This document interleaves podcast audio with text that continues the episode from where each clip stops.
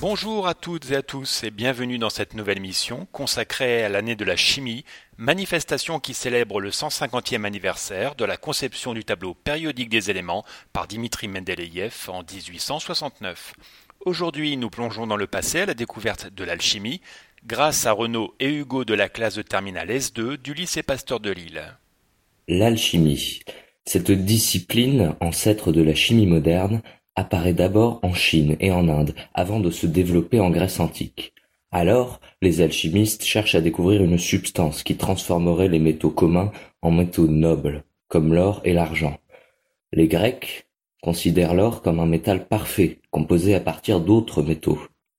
Les alchimistes cherchent alors à reproduire la synthèse de l'or.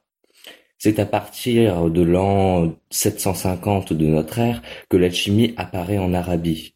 Les alchimistes arabes pensaient que les métaux étaient constitués de mercure et de soufre en différentes proportions. Ils inventèrent de nouveaux procédés chimiques. Et au Moyen Âge, l'alchimie voyage d'Arabie en Europe. Encore à l'époque, on pensait que l'or était un métal parfait, tandis que les autres seraient des métaux imparfaits. Les alchimistes européens cherchèrent alors à découvrir ou fabriquer une substance nouvelle dont la perfection dépasserait celle de l'or, la pierre philosophale. Cette pierre aurait, d'après Louis Figuier, deux propriétés supplémentaires, guérir les maladies et procurer l'immortalité.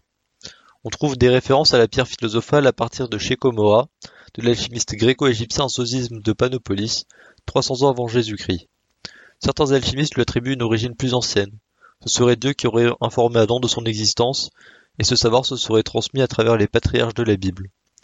Au Moyen Âge, l'alchimiste Jabir ibn Yan a classé chaque élément classique en termes de quatre qualités fondamentales.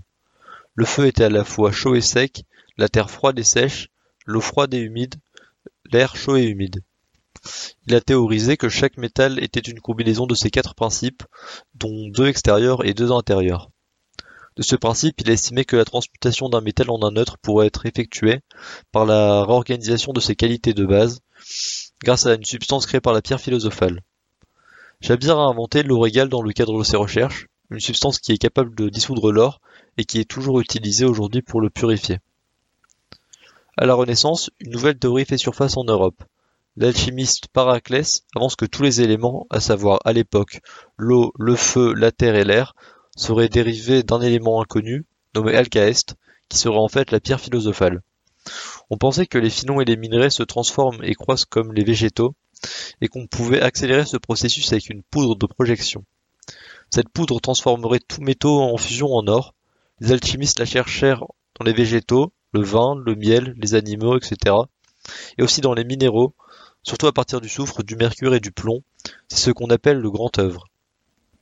Au cours de l'histoire, beaucoup de personnes prétendèrent posséder la pierre philosophale.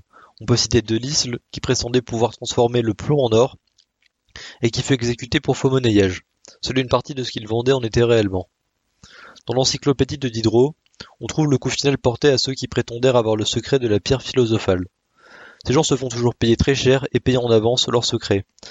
Ont-ils besoin d'argent s'ils ont la puissance de composer les métaux?